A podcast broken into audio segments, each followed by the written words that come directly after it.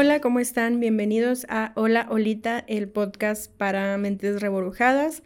Antes de comenzar, les recuerdo como cada semana darle follow al podcast en Spotify. Por favor, vayan luego, luego está ahí el botón para que el podcast suba y más gente lo pueda conocer.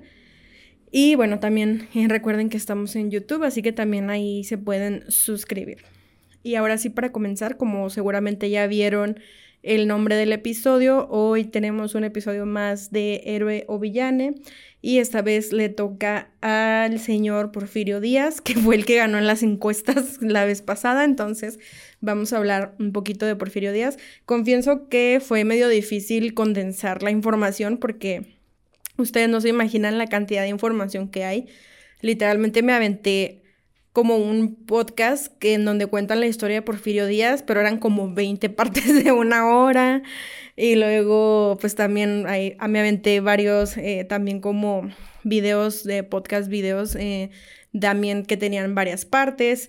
Y pues ya de ahí, este, de eso y de algunas cosas que yo he leído, pues fue que intenté recabar la mayor información posible, pero para hacerlo de la manera más condensada y directa, para que ustedes no tuvieran que hacerlo. yo tuve que hacer el sacrificio. Bueno, ni fue tanto sacrificio porque la verdad sí me gusta ese tipo de chisme histórico. Entonces, pues hoy les voy a estar platicando la historia de este señor que fue nuestro presidente y que las opiniones están muy divididas. O hay gente que dice que fue el peor presidente de México y hay gente que dice que, eh, gente medio loca si me preguntan, que dice que es el mejor presidente y que no lo reconocemos. Entonces, por eso es que me parece muy interesante este señor porque, este, pues causa opiniones muy polarizadas, pero recuerden que lo que yo siempre les digo es que no todo es blanco y negro y por eso es esta sección del podcast porque estamos para analizar todos los puntos y al final ya cada quien puede decidir si este personaje en realidad era un héroe o un villano. Y bueno, comenzamos eh, recordando, no sé si ustedes recuerden, pero Porfirio Díaz se supone que nació el 15 de septiembre de 1830, aunque hay muchas fuentes que afirman que en realidad nació el 14, lo cual no sé cómo me hace sentir porque yo nací el 14 de septiembre, entonces este no sé cómo me hace sentir compartir cumpleaños con Porfirio Díaz. El caso es que Porfirio Díaz era Virgo, independientemente de si nació el 14 o el 15. Y ya con eso tenía muchas de ganar porque eso en un futuro lo iba a hacer un hombre muy organizado y entregado. Entonces, eh, pues sí, o sea, como que la historia de su cumpleaños es que en realidad nació el 14 con muchas complicaciones en el parto, pero en aquel entonces como que tenías que esperar, o sea, no podías, eh, o sea, como registrar, no sé por qué, o sea, como que en aquel entonces no podías registrar en realidad la fecha en que nacías, sino en la que te iban a registrar. Entonces como que lo fueron a registrar al día siguiente y por eso es que dicen que nació el 15 de, septiembre. Y bueno, él es oaxaqueño, eh, igual que Benito Juárez, o sea, los dos eran oaxaqueños. Y este, Porfirio Díaz en realidad era un hombre, bueno, desde muy niño él aprendió a leer y escribir, lo cual en aquel entonces, pues la verdad es que pues era difícil, ¿no? O sea, no todas las personas lo hacían, había mucho analfabetismo. Entonces, el hecho de que él fuera muy preparado desde chiquito, porque desde chiquito aprendió a leer y escribir, además de que tenía él como contactos en la iglesia, tenía un padrino en la iglesia que era obispo y que lo ayudó a entrar al seminario para que fuera sacerdote yo la verdad cuando me enteré de esto, pues sí me sorprendió un poco porque pues no me imagino a Porfirio Díaz como en ese camino, ¿no? Del sacerdocio, porque siempre fue un hombre muy militar y todo esto, ¿no? Entonces, en lo que él, pues le, le ayudó muchísimo el seminario para prepararse, porque pues obviamente ustedes saben que ahí les enseñan de todas las ciencias y aprenden muchísimo, ¿no? Es gente muy preparada, entonces él ahí se preparó muchísimo. Y además, eh, pues él por sí solo era muy inteligente, entonces sí se destacaba de sus demás compañeros, ¿no?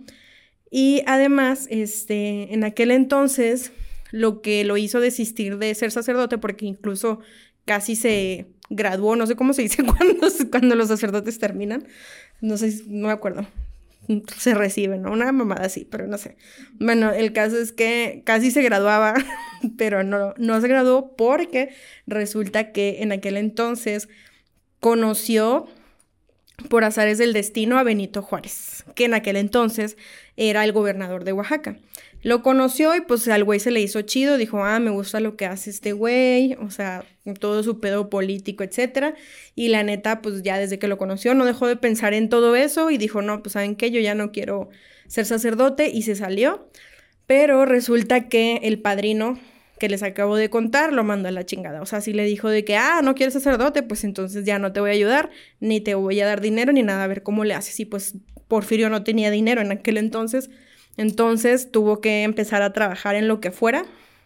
Entonces Porfirio literalmente empezó a hacer un chingo de, de trabajitos, o sea, él hacía de todo.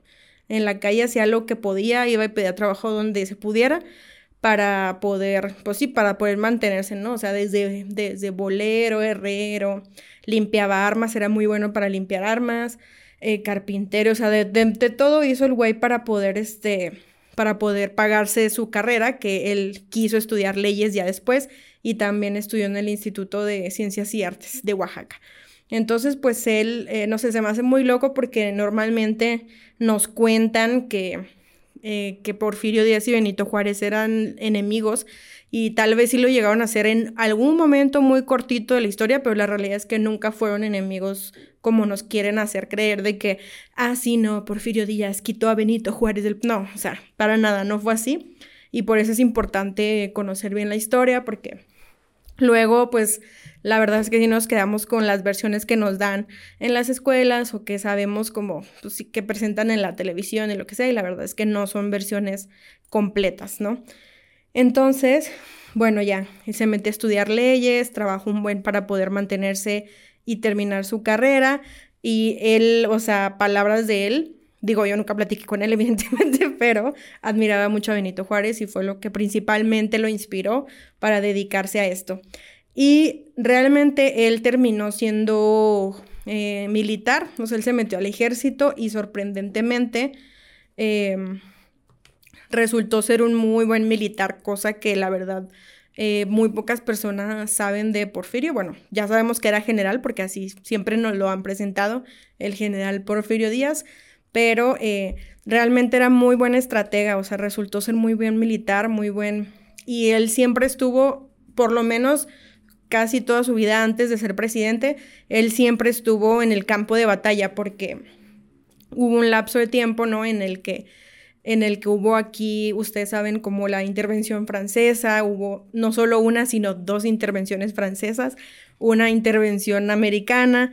Entonces, este, Porfirio Díaz anduvo ahí en todas esas eh, chingaderas y él tenía un ejército muy, muy fuerte, o sea, como que era muy allegado a su ejército y era muy consolidado, entonces él ganaba casi, pues, prácticamente todas las batallas a las que iba y de hecho en México en aquel entonces, pues mucha, o sea, como los jefes militares o no sé cómo llamarlos, le tenían mucho miedo de, pues sí, de que se le ocurriera levantarse en armas en contra de otros del mismo bando o así, porque realmente tenía mucho poder.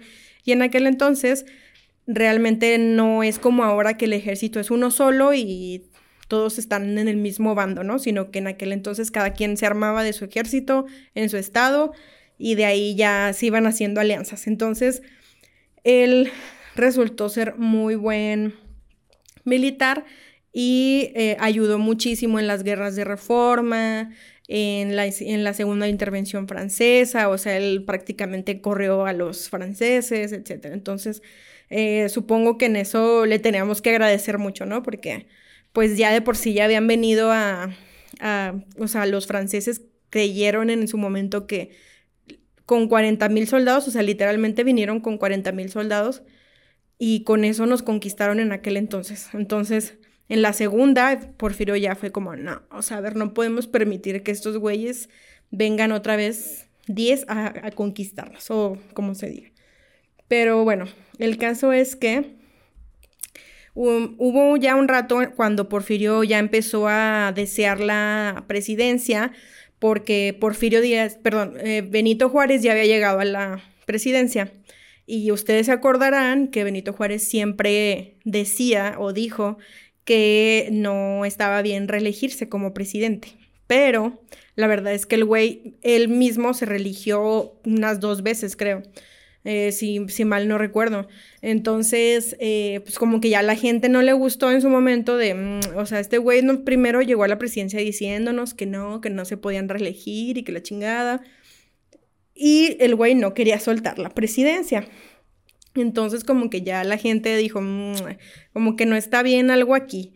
Y fue cuando Porfirio Díaz hizo un, un plan que se llama el Plan de la Noria, que pues sí, o sea, como que era en contra de Benito Juárez, pero realmente nunca estuvo en contra de Benito Juárez hasta que el güey se religió. Irónico, sí, ya sé, pero realmente ese plan nunca se pudo llevar a cabo porque Benito Juárez se murió, entonces pues ya al final ya no le pudieron hacer nada, pero el güey vaya que sí, sí se religió y no quería soltar la presidencia, o sea, tan bueno, bueno tampoco era, porque pues quería quedarse ahí a huevo.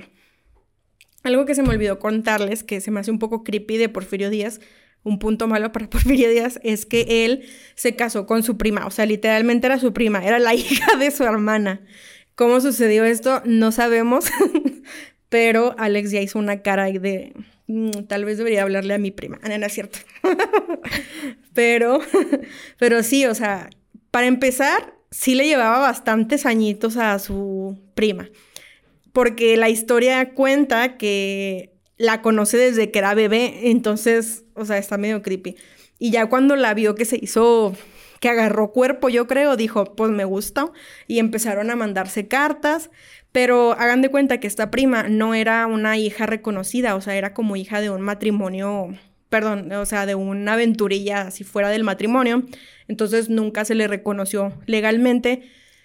Y lo que hizo Porfirio Díaz para poder casarse con ella es que le pidió al papá de su prima que la reconociera oficialmente para que se pudieran casar. Y además de todo, en esa época, pues eh, estaba, bueno, supongo que todavía no sé, no, he conocido a nadie que se quiera casar con su primo, pero en esa época pues era medio difícil que le dejaran a alguien casarse pues con alguien de su propia familia, entonces tenían que pedir permisos, o sea, de que a, gente muy importante para que les dieran el permiso eh, de casarse. Y adivinen quién le dio el permiso a Porfirio de casarse con su prima, Benito Juárez. Entonces, pues tan bueno no era Benito Juárez. Pero bueno, esto no se trata de Benito Juárez.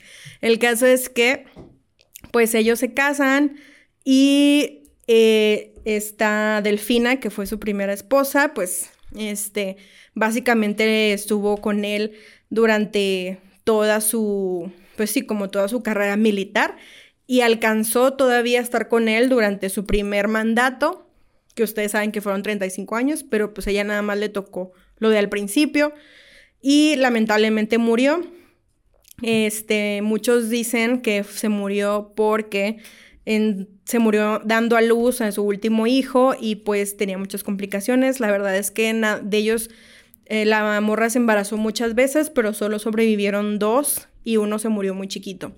Entonces, muchos dicen que los, sí, que los niños productos no se lograban porque eran primos, ¿no? O sea, porque sí estaban directamente relacionados de sangre. Entonces tenía muchas complicaciones en todos sus embarazos y el último ya no sobrevivió. Pero, pues sí, o sea. Ah, pero un dato interesante es que Delfina, antes de morir, eh, Delfín era súper católica y la chingada, entonces tenía mucho miedo de morirse y, e irse al infierno porque se había casado con su primo, pero pues eso hubiera pensado antes de casarse con su primo, ¿no? entonces le pidió de favor a Porfirio que, que hicieran algo para poder casarse por la iglesia, para que Dios los perdonara y que la chingada. Y pues Porfirio tuvo que pedir permiso a la iglesia, pero la iglesia lo hizo renunciar a la masonería porque el güey era masón igual que Benito Juárez. Entonces tuvo que firmar una carta en donde decía que renunciaba a ser masón y que reconocía la iglesia y que era 100% católico y la verdad es que no era tan católico. Y pues ya, firmó eso los dejaron casarse por la iglesia ya moribunda la morra y pues ya se murió en paz. Y de ese matrimonio nació su hija, que fue la que después se casó con un güey que al final encontraron en el baile de los 41, pero esa es otra historia. Pero bueno, esa niña sobrevivió Y después de un tiempo, que la verdad ni pasó tanto tiempo, Porfirio conoció a Carmelita Romero Rubio, que pues era una, una muchacha muy de bien, o sea, muy de alcurnia, eh, de los Romero Rubio de toda la vida. Pero, este, pues sí, se casó luego, con ella y pues literal era una niña, o sea, literal tenía 17 años, Porfirio ya le andaba llegando a los 40, si no es que ya tenía los 40. Entonces, pues también estaba ahí medio turbio, ¿no? Como que Porfirio tenía unas tendencias medio extrañas por las mujeres.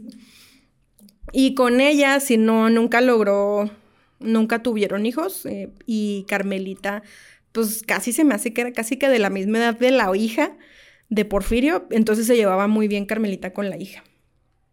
Y bueno, el caso es que ya me desvió un poquito en el chisme de, de la vida de Porfirio Díaz, de su vida amorosa. Pero bueno, también me pareció interesante ese dato.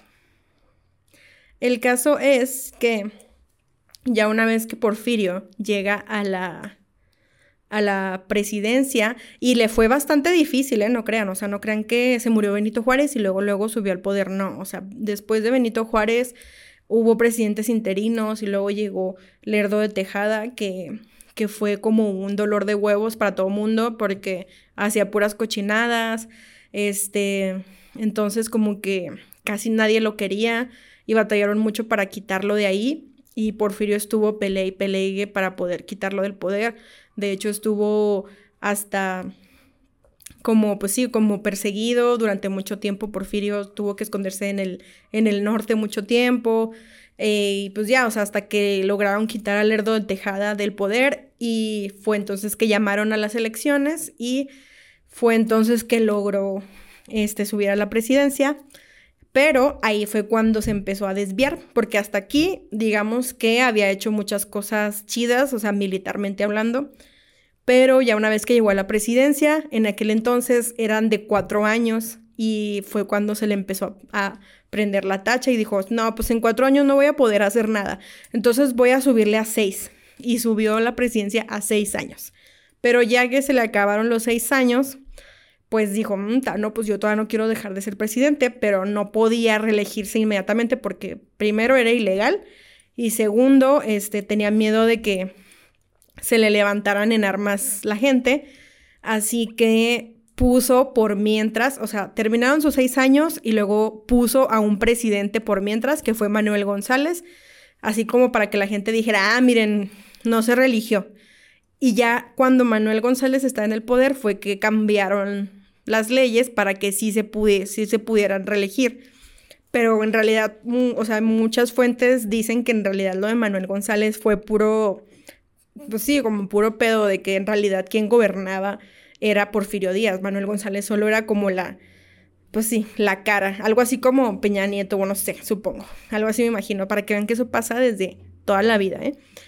Pero bueno, antes de pasar a lo de las reelecciones, sí me gustaría como reconocer algunas cosas que hizo Porfirio Díaz para el país, que la verdad fueron bastante buenas, si se puede llamar de alguna forma, porque cuando Porfirio, Porfirio, Porfirio llegó al poder, la verdad es que México estaba muy jodido, muy jodido en el sentido económico y, y como en su, ¿cómo se me fue la palabra? Como en su reconocimiento mundial estaba para la chingada porque, pues, si no manchen, o sea, veníamos de intervenciones francesas y americanas y no sé qué más, entonces, pues, la verdad es que eh, México tenía muy mala reputación frente al mundo, además estaba bien jodido, entonces lo que hizo Porfirio Díaz fue... Primero que nada fue liquidar la deuda externa que teníamos en ese entonces con Estados Unidos, teníamos un chingo de deuda y en ese momento el país estaba muy vulnerable, así que era muy fácil que los estadounidenses dijeran, no, pues vamos a invadir a estos pendejos otra vez. Entonces ya estaban así de que al límite de, otra invasión y Porfirio dijo, no, a ver, o sea, tengo que evitar a toda costa este pedo y empezó a juntar un putero de dinero, un putero, un putero de dinero. Pidió prestado, bueno, en aquel entonces obviamente las minas estaban funcionando a todo lo que da, entonces pidió prestado un chingo de dinero a las minas, a la gente rica, etcétera, y logró juntar todo el dinero que se le debía a Estados Unidos y se los pagó. Aunque hay una anécdota, no sé si es cierta o no, es un, rumor de que lo hizo dos veces, o sea, primero juntó el dinero y lo mandó por barco a Nueva York, pero como que el barco se hundió en algún punto en el camino y nunca nadie encontró ese barco, entonces si alguien quiere ir a encontrar, por ahí debe seguir el dinero que mandó Porfirio Díaz. Y la, pues ya, la otra es que sí lo pagó, pero pues nadie sabe cuál es la verdadera, ¿no? El caso es que pagó la deuda y pues Estados Unidos ya no pudo hacer nada. O sea, se quedó así como, mmm, ya nos pagaron, ya no vamos a poder ir a cobrarles. Entonces, eso fue como lo primero que nos salvó y lo que hizo fue que al quitarnos de encima Estados Unidos, hizo que entrara mucha inversión extranjera. Entonces, pues él era como, pues sí, era muy bueno negociando, etcétera, y además tenía muy buenos, em, se me fue la palabra, compañeros, o lo que sea. Mm, sí, o sea, empleados.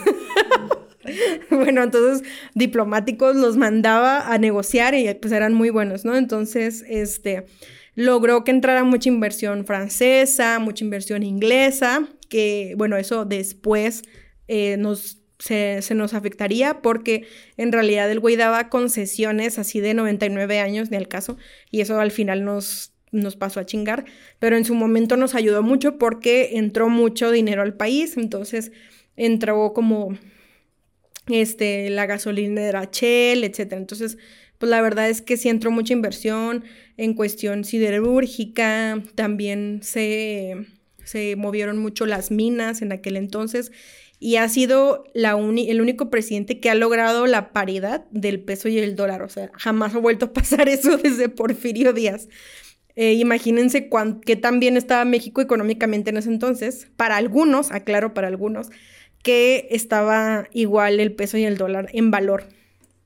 Entonces, eh, también el güey, eh, ahí fue, siento que subió a la presidencia y se hizo muy rico y siento que ahí se empezó a desviar, obviamente, y empezó a tener como mucho cariño por la, por la cultura francesa, entonces por eso es que en esa época de Porfirio hay muchas eh, características francesas, o sea, como desde la arquitectura y todo esto.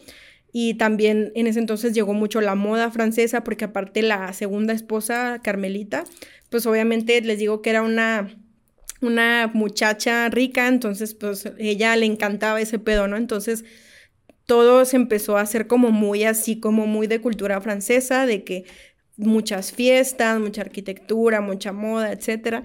Y pues esto de alguna forma, o sea, por un lado estaba bien porque entró mucha modernización en el sentido de que obviamente en Europa iban mucho más avanzados en muchos aspectos, eh, hasta en productos y de todo lo que ustedes quieran. Y, pero por otro lado, pues había una, una cantidad de, de analfabetas muy grande en México. O sea, sí había como hasta el 90-98% de analfabetas. Entonces realmente sí había mucho dinero, pero quienes tenían el dinero eran muy poca gente y el resto del país pues ni, ni leer sabía, ¿no? Entonces pues está ahí como medio, eh, pues sí, o sea, como demasiada disparidad, que igual ahorita no ha de ser tan diferente, pero pues imagínense, por lo menos ahorita podemos ir a la escuela, etcétera, ¿no? Entonces, este, ante el mundo, lo que sí logró Porfirio Díaz fue posicionar a México como pues ya un país bien, ¿no? O sea, porque ya abría mucho las puertas para las inversiones, para las negociaciones,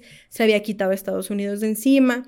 Luego también en aquel entonces Porfirio, pues les digo que era como también muy inteligente, muy intelectual, y en algún viaje que hizo a Nueva York conoció a, Alba, a Thomas Alba Edison y pues gracias a eso como que trajo el telégrafo, el fonógrafo, la luz, la electricidad. De hecho, Porfirio cuando fue presidente, perdón, gobernador de Oaxaca, porque fue gobernador de Oaxaca en algún momento, él este, era muy fan de todo eso, entonces él hizo que la ciudad de Oaxaca tuviera electricidad, fue la primera ciudad en México que tuvo electricidad, incluso antes que la Ciudad de México.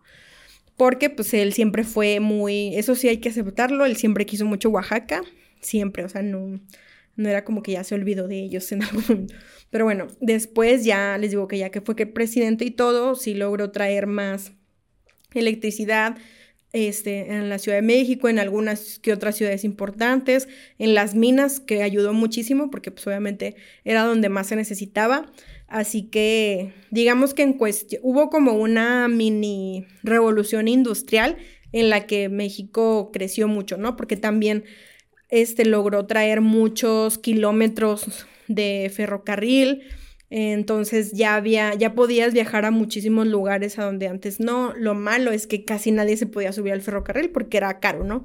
Entonces realmente solo la gente que tenía dinero podía.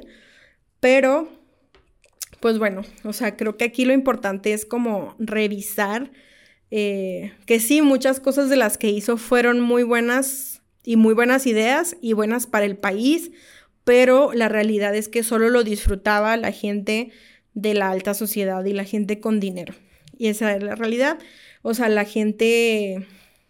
La, er, era como la cara que él le mostraba al mundo de vean, nosotros somos modernos, tenemos dinero, estamos divirtiéndonos, inversiones y la chingada, pero la realidad es que el resto del país estaba hecho mierda, o sea, la gente recibía muy poquito salario, eran analfabetas, y luego algo que a mí me impactó muchísimo fue que durante su gobierno hubo un etnocidio, así se llama por, por la etnia, eh, literalmente casi desaparece al, a los yaquis en Sonora, o sea, porque los yaquis eran un grupo muy grande en aquel entonces y defendían sus tierras, ¿no? Tenían muchísimas tierras y me imagino que se las querían quitar pues para seguir produciendo otras cosas, ¿no? Entonces ellos, o sea, los yaquis siempre fueron como muy autosustentables y ellos nunca Sí, como que nunca se sentían mexicanos, por decirlo de alguna forma. O sea, eran ellos una comunidad sola aparte, allá en Sonora. Y pues este güey literalmente mandó un chingo de soldados y gente a, pues, a acabar con ellos y mató a muchísimos, muchísimos yaquis y a los que sobrevivieron los mandó prácticamente de esclavos a trabajar a las haciendas a Yucatán. E hizo algo parecido también en Yucatán con los mayas que quedaban en aquel entonces. Entonces, esto es como algo que casi no se sabe, pero sí este, colaboró mucho para la destrucción de los yaquis. Y pues algunos de ellos que, lograron sobrevivir a todo esto, pues eh, regresaron tiempo después a Sonora, hasta que Lázaro Cárdenas los, como que ya les pidió perdón en nombre de México y la chingada, pero pues durante, durante, esa época sí fue como algo muy grande porque pues imagínense llegar a destruir a toda una comunidad indígena, ¿no? O sea, está muy fuerte. Y no solo lo hizo con ellos, también con los apaches que pues, este, que chingaban mucho en el norte también, o sea, hay rumores de que contrataba gente que de la misma que vivía en aquella zona que conocía, porque como eran apaches obviamente se escondían muy bien y, y podían hacer muchas cosas muy bien allá en su territorio. Entonces, para poder acabar con ellos, contrató a gente misma que conocía la zona para que los pudiera matar ahí, o sea, en su zona de confort, por decirlo de alguna forma. Entonces, pues, bueno, es lo que les digo, como que por un lado teníamos esta cara frente al mundo y por el otro, la realidad es que se estaba dedicando a como que a, pagar problemas, ¿no? Porque lo que él no quería era que la gente se levantara en armas y cómo lo evitaba, pues él controlaba mucho como los gobernadores que había en otros estados, o sea, él como que negociaba con ellos cuando veía que, que un gobernador se empezaba a enojar o que había elecciones y, y el nuevo, y como que no conocía al nuevo gobernador, sí les decía como, a ver, miren ustedes, este, van a ser, yo los voy a poner donde ustedes quieran, yo te puedo hacer gobernador de tal lugar, te puedo hacer gobernador de tal lugar, pero tú me vas a apoyar y toda tu gente. Entonces como que eso lo utilizaba mucho para que mantener a la gente medio calmada y que no se la hicieran de pedo, ¿no?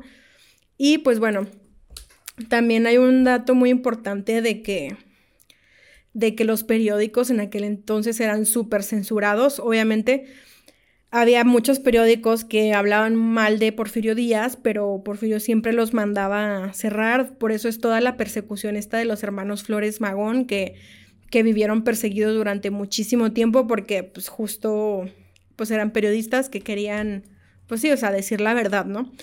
Eh, y había de hecho un periódico que se llamaba El Imparcial, que era muy irónico porque la realidad es que, bueno, nadie lo sabía, o sea, en aquel entonces, pero el imparcial recibía dinero del gobierno y pues ellos siempre hablaban bien de Porfirio y todo esto, ¿no? Entonces los demás periódicos eran como, ¿qué pedo? Porque estos güeyes están sobreviviendo porque vendían el periódico a un centavo, que pues para un periódico en aquel entonces era nada, mientras que los demás periódicos tenían que sobrevivir vendiéndolos a cuatro o cinco centavos. Entonces, obviamente, como era un periódico muy barato, la gente lo compraba más. Entonces, pero pues obviamente era para hablar bien de Porfirio Díaz. En fin, les voy a hacer como un resumencito como de lo que hemos hablado y les voy a ir diciendo otras cosas para que hagamos nuestro veredicto final.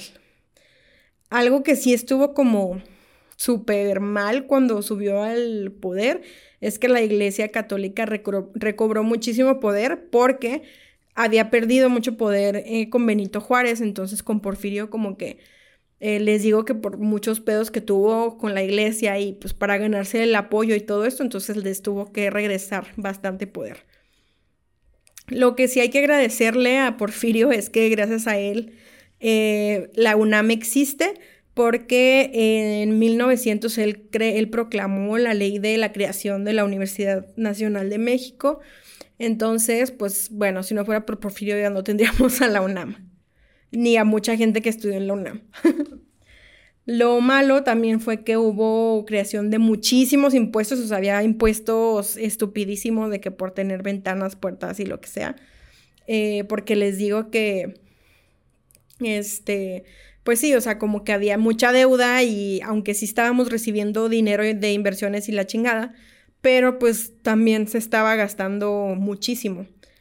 Otra cosa, eh, esto no sé si decir bueno o malo, yo diría que malo, pero fue que se creó el Banco Nacional de México y pues ya, o sea, ya era como el organismo encargado de recaudar impuestos, entonces pues no sé qué tanto nos benefició.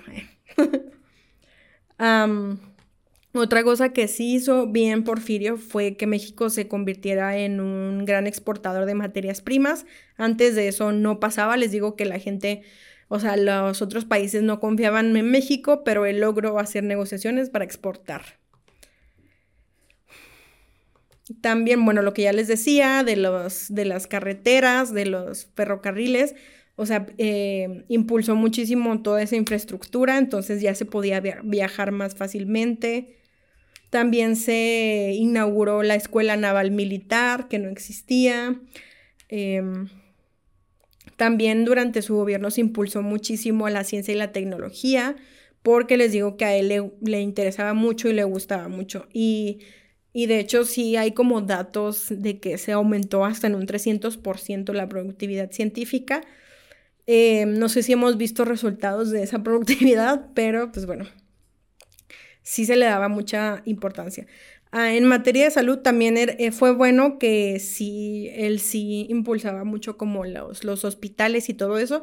De hecho, por ahí hay un dato en el que durante el gobierno de Porfirio, él fue el primer presidente que reconoció a una mujer como médico, o sea, como que antes no, no se les quería dejar hacer eso, pero sí la primera mujer médico que existió en la historia de México fue gracias a Porfirio Díaz, o sea, la reconoció, etcétera. Em, una historia que también este, se me hace muy, pues sí, como muy cotorra, es que cuando Porfirio recién entró a la presidencia, él literalmente detuvo una pandemia que estuvo a punto de desatarse en el país y yo creo que pues fue bueno su accionar porque si no, si hubiera sido otra historia la que estaríamos contando, pero se detectaron algunos casos de, de peste negra en Mazatlán, en lo, no sé si se llamaba Mazatlán en aquel entonces, pero bueno, lo que hoy conocemos como Mazatlán, se detectó la peste negra. Y lo que hizo Porfirio Díaz fue mandar este poner muros en todo Mazatlán para que nadie saliera. Luego tapó todas las cañerías para que nada del agua que estaba ahí se pudiera ir a otra ciudad. Este mandó quemar así de que pues sí, como toda la ropa y así de, de toda la gente infectada, porque la gente infectada obviamente estaba aislada. Eh, mandó desinfectar así toda la ciudad, o sea, sí fue como un movimiento y sí fue como un movimiento de unos dos, tres meses en el que tenía contenido Mazatlán así bien cabrón y logró que la peste se, sí, pues que se terminara ahí y no pasara a mayores. Entonces supongo que le tenemos que agradecer que no, que no nos morimos de peste negra. Y bueno, en pocas palabras, pues... Em, lo que Porfirio hacía era totalmente todo el poder centralizado. Este, entonces, pues sí logró evitar como muchos levantamientos, era muy buen negociador, pero pues sí hubo, o sea, ya no, ya llegó un punto en el que ya no era sostenible porque pues, güey, ya habían pasado 35 años, ya había mucha gente para este entonces existiendo que ya estaba totalmente en contra de, de Porfirio Díaz, entonces pues ya no, este, ya no tuvo más remedio que pues irse a la chingada cuando ya la gente se levantó en armas.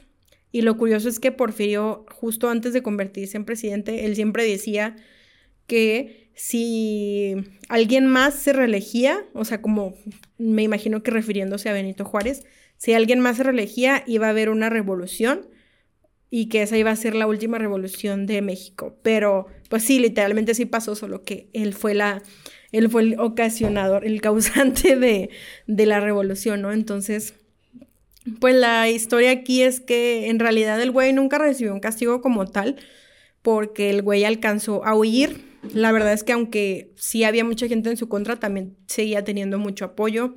Entonces lo ayudaron a huir, huyó a París, ahí estuvo viviendo varios años, los últimos años de su vida.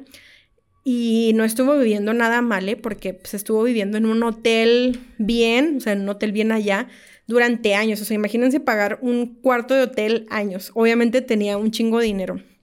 Y allá se quedó y allá se murió. Sabemos que allá en Francia están sus, eh, sus restos. Eh, ahí se supone que está como embalsamado, pero bueno, no me acuerdo bien cómo se llama ese proceso, pero, o sea, está como, se supone que está su cuerpo intacto porque lo metieron adentro de una caja metálica que a su vez metieron adentro de una caja de madera. Entonces, probablemente si abren esa caja va a estar ahí bien el cuerpo de Porfirio Díaz. Y pues ah, ya se murió, nunca recibió realmente su castigo. Cuando terminó la revolución, eh, me parece que fue Victoriano Huerta quien incluso lo invitó a regresar son de paz, o sea, como, nada, pues vente, no hay pedo, te perdonamos. Pero pues nunca regresó, como que ya le dio miedo porque pues ya había muchos levantamientos y así, entonces, pues en realidad el güey nunca pagó lo que hizo. Y aquí mi opinión es que como, como dijo Batman, mueres siendo un héroe o vives lo suficiente para convertirte en villano.